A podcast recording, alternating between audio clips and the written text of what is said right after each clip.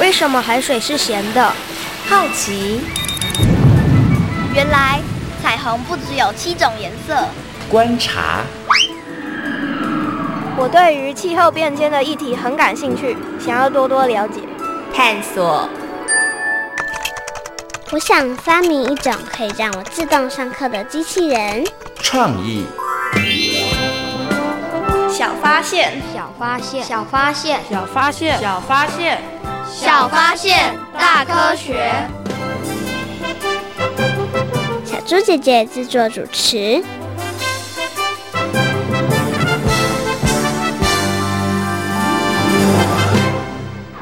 小英，你不是水果爱好者吗？怎么这两天都没看到你吃水果？哎，我妈妈说现在水果比便当贵，这怎么可能？别怀疑，这可是千真万确的事。为什么会这样？听听历史上的这一天，你就知道喽。二零二二年一月。受到中南部产地豪雨的影响，香蕉产量锐减，导致价格直逼天价。传统市场摊商一串五根的香蕉，价格竟然比一份便当钱还要贵。小发现，别错过；大科学，过生活。欢迎所有的大朋友、小朋友收听今天的《小发现大科学》，我们是科学小侦探。我是小猪姐姐，我是王怡人，很开心呢，又在国立教育广播电台的空中和所有的大朋友、小朋友见面了。怡人，你平常喜欢吃水果吗？喜欢。你特别喜欢吃什么样的水果啊？嗯，夏天的水果都特别好吃，尤其是芒果哦。哦，所以你喜欢吃夏天的水果？夏天水果有什么？嗯、有芒果，还有西瓜。嗯、对，西瓜。嗯。哈密瓜，哈密瓜。刚刚有提到你喜欢吃水果，对不对？那我来问你一个问题哦，你有没有关注过这个水果价格的问题呢？啊，没有，没有。所以你就是妈妈买什么就吃什么就对了哈。可是你有没有听过妈妈说这个水果好像越来越贵了，或者是哎这个水果的价钱呢、啊、跟以前不太一样啊？对啊。哦，你有听过？有有。那小猪姐姐问你哦，水果的价格为什么会变动呢？因为可能是产季不不对。嗯。然后就会就会比较贵哦，因为生产的少嘛，对不对？对对好，所以呢，季节不对，可能价格就会比较高。那还有什么样的原因会造成这个水果的价格变动呢？台风过后吧，哎，你有观察到对不对？有的时候呢，可能在台风啊，或者是一些暴雨过后，可能农产品欠收，就是收成没有那么好，所以价格其实好像也会变比较贵耶。那除了刚刚提到的可能季节啦，还有呢台风啊、暴雨这些原因之外，其实还有没有其他的原因造成这个水果的价格波动呢？所以呢，在今天的小发现大科学节目里头，就要跟所有的大朋友小朋友好好来讨论这个问题哦。因为啊，大家呢这几年很认真在关注的气候变化的问题，其实跟水果的价格有很密切的关系哦。不过他们到底有什么样的关系呢？今天就跟大家来好好讨论一下。不过呢，首先先进入今天的 SOS 逃生赛的单元来。看看宜人喜欢吃水果的宜人，可不可以顺利的通过我们的挑战哦？SOS 逃生赛，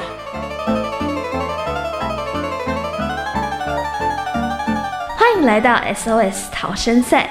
面对各种灾害，你需要有超级的智慧和临危不乱的能力，才能顺利逃生。我们总共设有三道关卡，祝福大家都能顺利通过三道关卡，成为防灾小达人哦。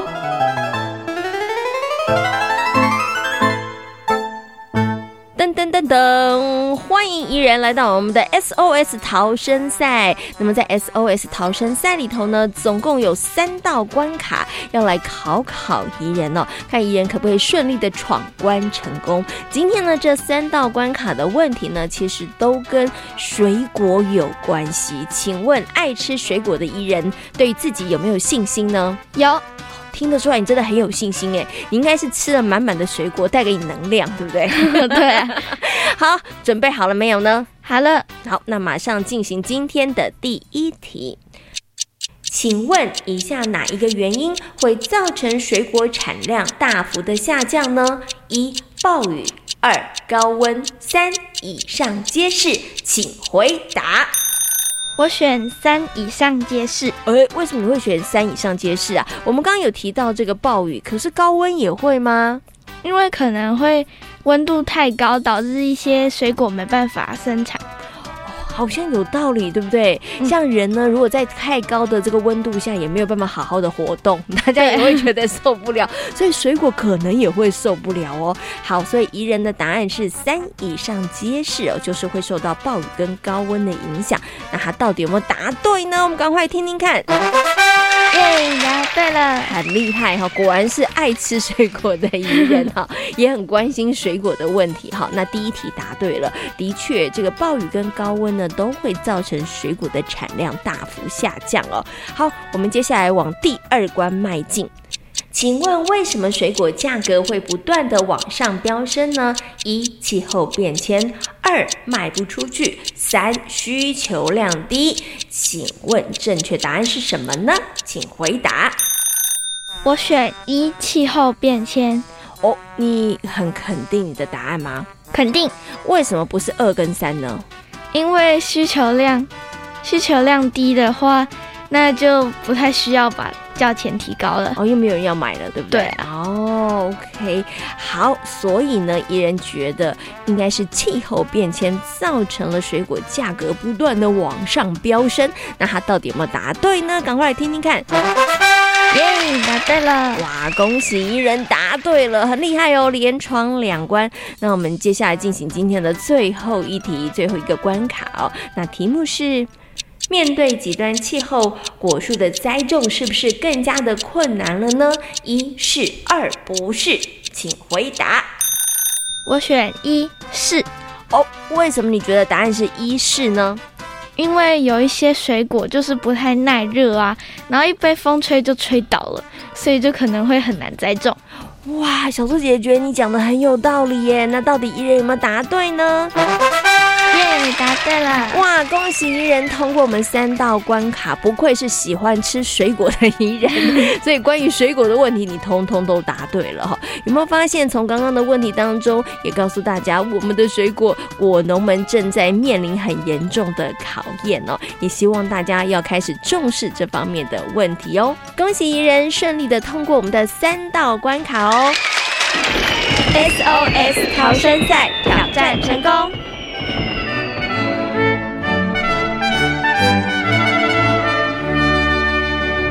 哇，宜人真的很厉害耶！感觉上你是轻轻松松的就闯关成功。今天的问题有难倒你吗？没有。哦，你觉得今天的问题都很简单哦？下次要出难一点的问题来考考你啊？小猪也有个问题想问一下怡人：如果啊水果的价格越来越高的话，那会造成什么影响呢？这样的话，大家都会买不起水果哎。没错，就没有水果可以吃了。没有水果可以吃，你觉得这件事严不严重？应该很严重。嗯，因为，水果里面有很多丰富的维生素。没错，没错。其实啊，很多人可能都跟怡人一样喜欢吃水果哈。所以呢，如果当水果的价格越来越高，大家都买不起的时候，这个问题真的很严重哦。那怡人，你觉得气候变迁对于果农的影响大不大呢？应该很大。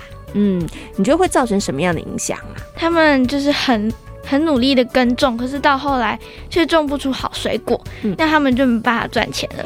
那我们就会变得没有水果可以吃了。嗯，哇听起来这个问题好像真的蛮严重的耶。那以人面对气候变迁的威胁，关于水果的生产，你有没有什么样的问题呢？我们能不能研发新品种来抵抗这些气候灾害呢？哎，我觉得这好像是一个还不错的点子。不过到底可不可行呢？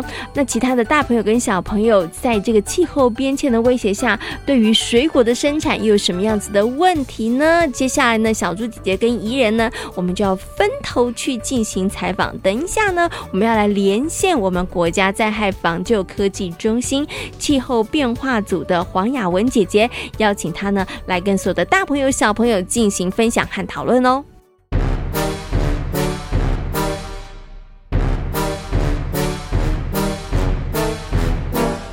科学酷档案。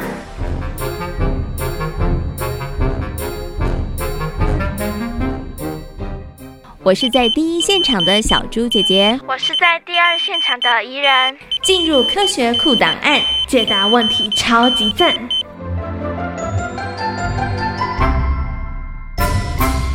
接下来呢，我们要进行的单元呢是科学来调查。在今天的科学来调查呢，很高兴的为所有的大朋友小朋友呢邀请到的是国家灾害防救科技中心气候变迁组的王雅文姐姐呢来到节目当中，跟所有的大朋友小朋友来讨论一个好重要的问题，就是为什么我喜欢吃的水果越来越贵了？是不是跟气候变迁有关系呢？那首先呢，先跟我们的雅文姐姐问声好，Hello，雅文姐姐你好。Hello，大家好。嗯，哎，我们今天呢要请雅文姐姐来跟大家好好讨论一下，为什么大朋友跟小朋友都觉得水果越来越贵了？是不是跟气候变迁有关呢？请问一下怡人，你觉得跟气候变迁有没有关系啊？水果变贵跟气候变迁有关系吗？应该有关系吧？为什么你觉得有关系？因为可能有台风什么的，然后让农夫很难耕种。哦，没错，你有发现到了，台风过后好像水果会变贵，对不对？对啊。哦，我觉得你的观察力真的很细微哦。好，那到底呢，这个水果变贵是不是跟气候变迁有关呢？我们就要请雅文姐姐好好来跟大家分享跟说明。那请问一下，雅文姐姐是不是真的跟气候变迁有关系呢？其实影响水果价格的因素很多，像是不同水果的品种啊，它的栽培方式。然后或者是市场的价格都是影响的因素，但是其中一个因素就是气候变迁。嗯，那因为气候变迁的影响，像是以芒果为例的话，今年冬天还蛮热的，所以就造成了芒果开花的很不顺利，嗯，就变成说开花不顺利，那当然没有花就没有果嘛。嗯，所以今年的芒果就非常大量的一个减产。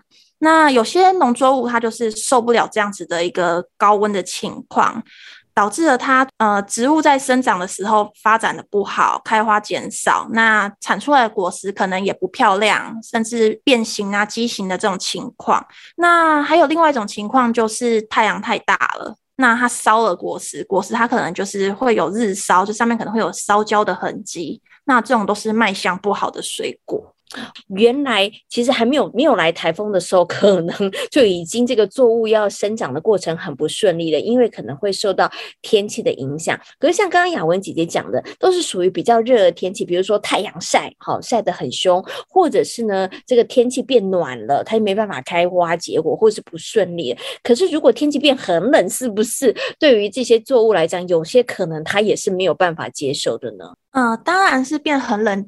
假如突破它一个可以接受的程度，那它可能就会冻伤。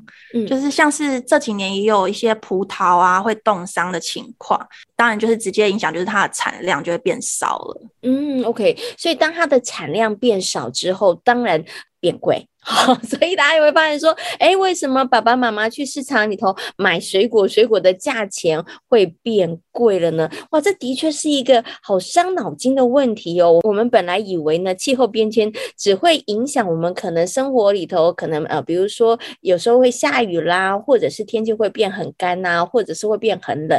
可是没想到，对于作物的部分上也会有很大的影响。可是像刚刚雅文姐姐讲的，小猪姐姐又想到一个问题，比如说呢，我们以芒果来讲好了，芒果今年可能不太顺利，它可能生产的这个种植啊，结果的不太顺利。可是只要芒果树在，是不是就没问题？它等到明年那温度啊什么稍微正常一点，它还是会开花结果的吧？呃，假如像是开花这种情况，它开花不顺利，那当然它明年还是可以开花的。假如不要像是台风啊这种直接把它折断，或者是让它直接就是死掉的话，那明年就是还是可以。惨的。哦，OK，所以我觉得刚刚听雅文姐姐讲之后，我发现呢、啊，果树好辛苦哦，他们现在也面临好多挑战，他们就跟人类一样，面临了很多很多的挑战呢。怡人，你知道果树面临哪些挑战吗？刚刚其实雅文姐姐有讲，你记得吗？被台风吹，没错，第一个被台风吹，可能就没机会了，对不对？这个是第一个挑战。第二个挑战是什么呢？被雨打。被雨打，被风吹，被雨打，你很棒，对不对？还有一个就是，如果温度变来变去的时候，是不是它也就没有办法挤开花，没有办法结果了？嗯嗯，对不对？哇，所以我觉得果树面临的挑战很大。当然，果树面临的挑战呢，也会带成带给我们的果农很大的这个威胁哈，因为他们可能就没有办法，每以前可能就是好好的种水果，然后呢，水果呃。结果之后呢，就把它采摘下来，然后就到市场去卖。可是现在呢，就变得哇，可能果树也没有办法好好结果了。那这时候果农该怎么办呢？所以接下来就要请问一下雅文姐姐，真的面对这样气候变迁下，这个水果的产量它变得可能没有办法固定了哈，甚至会带来很大的这个损失。那请问我们的果农有什么办法呢？或者是我们有什么方法可以帮助果农呢？嗯，刚刚提到的就是像芒果，它就是因为冬天太热了，然后夏天现在结果的时候也太热，它可能造成果实会烧伤啊，或者是结果不顺利。那果农他们自己的一些措施，像是他们就是要把这个呃芒果的园区降低它的温度嘛，也可以帮果实做一些防晒的措施，像是洒水、灌水，让这个果树。保湿，让它有足够的水分，不要那么容易就是呃太热。嗯、那或者是直接把果实套一些布织布袋子，太阳不要直接照到它，或者是干脆我们就不要修剪叶子，让叶子来帮它反遮住阳光。嗯哦，所以其实我们的果农也很聪明诶，他们会观察到底是哪一些气候的变化造成了果树它可能没有办法好好的生长。那像刚刚雅文姐姐提到，如果是日晒的话，他们会想办法帮它遮阳哈。那没有办法帮它擦那个防晒乳，但是可以想办法帮它遮阳，帮它降温哈。可是如果啊，呃，不是这个太阳晒问题，是整个温度很高，然后让它真的没有办法这个开花，这时候要怎么办呢？那那就是刚提到的农民的一些作为以外啊，现在农业试验所跟农业改良场，他们都有在研发一些，呃，就是可以比较耐热的一些品种，然后就是让这些水果在原来的产区不移动的情况下。改了这些耐热的品种，那它就可以在原来的地方去种，而且它可以忍受现在这个越来越高温的一个情况。哦，所以其实就是研发新的品种，让这个新的品种它就可以适应现在可能比较呃干一点或是比较热一点的这个气候，然后就让这个果树可以好好的生长。怡任，你觉得这个方法怎么样？很赞诶，我也觉得很赞，很厉害，对不对？对，可以维持。但是你觉得一个新的品种的研发容易吗？应该不太容易耶。没错，其实要靠好多的人，然后做好多的努力哈。那小猪姐姐有想到啊，比如说像以台湾来讲啊，那我们越来越热的时候，那我们可以把东南亚的一些水果，然后呢，把它们改来台湾种，因为呢，东南亚他们本来温度就比台湾还要热嘛，所以在那边可以种。的活的一些水果，然后把它移植到台湾来种，这会不会也是一个方法？就是我们的果农的叔叔伯伯阿姨，他们可以开始种新的这个水果。嗯，这小鹿姐姐很聪明呢。其实就是会有一些这样子想要引进一些比较耐热的水果来种植。那当然，这个就是政府也有在做一些评估的工作嘛。呃，日本啊，日本比较冷嘛，那他们现在也开始有点在尝试种一些台湾的水果品种了，啊、就是。因为他们也越来越热，就是有些台湾的品种也慢慢的这样子过去，就是会有一些产区的移动的这种情况。嗯，就是因为天气变化的关系，所以呢，果农们他们也为了要生存，所以呢，也让这个水果的种植的产区就慢慢慢慢慢由南然后往北移，因为呢，这个整个全球的温度都越来越高了哈。OK，那但这也是一个方法啦哈。不过最重要就是大家可能真的还是要想办法让我们的。这个温度不要上升的太快哈，因为一直移，一直移，一直移，这个到最后可能真的就没有作物可以长了哈，也会是一个很大的问题哦。好，那今天呢也非常谢谢呢雅文姐姐在空中跟所有的大朋友小朋友讨论一个哇，大家平常喜欢吃水果，但是呢你可能没有好好认真思考的问题，其实气候变迁。真的对于我们的影响非常非常的大，连小朋友喜欢吃的水果也是哦。那所以我们现在有好多的果农，他们也很辛苦哈，他们也正在很努力，希望还是可以生产出很多好吃然后又便宜的水果给大朋友跟小朋友来使用哦。好，那今天呢也非常谢谢雅文姐姐跟所有的大朋友小朋友所进行的分享，谢谢雅文姐姐，谢谢大家。透过了刚刚雅文姐姐的说明之后呢，相信所有的大朋友跟小朋友呢，对于气候变迁下这些果农叔叔伯伯阿姨们呢，他们的辛苦有更多的认识了，也知道呢，其实我们可以利用现代科技哦，来帮助他们哦。不过，当然最最最根本的一件事情是什么呢？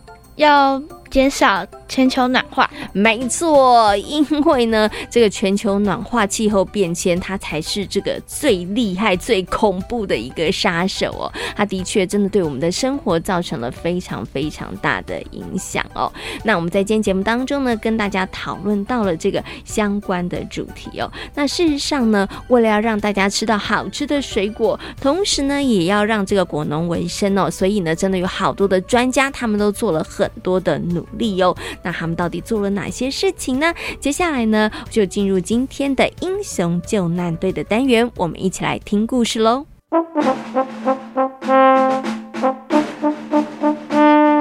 英雄救难队。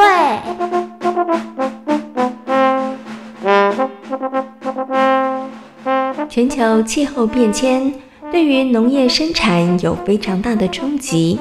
像台湾的气温百年来已经上升了一点六度，现在夏季拉长到两百一十天，预估在二零六零年冬天将会消失，因此传统的二十四节气已经不能够再作为农夫播种耕种的依据，而根据农委会的统计，因为气候变化。台湾每一年农损金额平均高达一百多亿元以上。哎，今天的菜怎么这么少啊？没办法啦，天气太热，菜都长不出来啊。啊，难道没什么办法吗？种菜只能靠天吃饭，我们能怎么办呢？我现在也很担心，天气如果越来越热的话，啊，说不定有些菜就会因此消失在餐桌了。哈，这也太严重了吧！面对气候变迁，不少的专家也开始想办法为农民朋友找解决的方法。像桃园市政府水护局正在试验一套智慧节水管理系统，利用过滤后的放流水，在货柜屋内种植水耕蔬菜。这么一来，未来农民就不用再看天吃饭了。不是说，货柜屋可以为这些蔬菜提供遮风挡雨的地方外，整个生长期间一个月只需要一点二吨的水。哇，那真的差很多哎！哎，不过啊，为什么要用货柜屋来种植啊？利用温室或网室不行吗？嗯，据说外面的温室或网室遇到大雨来的时候，或是洪水来的时候，很容易被淹掉。这么一来，就会对市面上的菜价产生波动。对耶。货柜屋感觉就坚固一点。流水灌溉目前还在试验阶段，小小的货柜屋就是小型的智慧农场，能够精准的控湿和控温。面对气候变迁的挑战，台中农事所也花了二十年的时间，研发出能够种在平地的耐热陶和耐旱耐虫害的水稻。真的是白忙了一场，收成的这些作物根本就没有办法卖出去。对呀，啊，全部都干掉了，谁会想要啊？哎呀，最近这几年各地的水稻啊，遭受到严重的病虫害，成千上万的褐飞虱附在水稻根部，把我们的心血全部都吸干了。这些害虫啊，真的是很可恶。不过啊，为什么褐飞虱会这么多呢？有人说这跟天气变热有关。呃，为什么啊？听说褐飞狮是生长在热带地区的害虫，因此每到冬天就会消失。但现在天气越来越热，它们已经能够过整个冬季了。那那数量不就越来越多吗？没错。目前天气变化以及病虫害的问题，培育新品种作物成为了解决方案之一。像面对褐飞狮的问题，研究人员就从印度野生稻原种的叶片找到抗性基因，然后透过杂交和分子育种的技术，把抗病虫害的基因导入台农七十一号，最后再挑选出品质最好的后代。如果这种作物研发成功的话，那么农民就不会那么辛苦了。没错。现在气候变迁的速度越来越快，我们只能加快脚步，研发出超级作物。历经长时间的努力，新品种被命名为台农八十五号。一般的水稻被合肥师叮咬后，很快就干黄枯萎，但台农八十五号犹如铜墙铁壁，完全不受影响。除了水稻，农事所也培育出平地也能够种植的耐热桃，还有逆境葱。培育出新的物种，是不是就能解决气候变迁带来的问题？这恐怕没有这么简单哦。为什么？因为啊，新的育种技术并没有办法这么快成熟。如果赶不上气候变迁的速度，那根本就来不及了。你这么说，好像也有点道理。看来得双管齐下才行。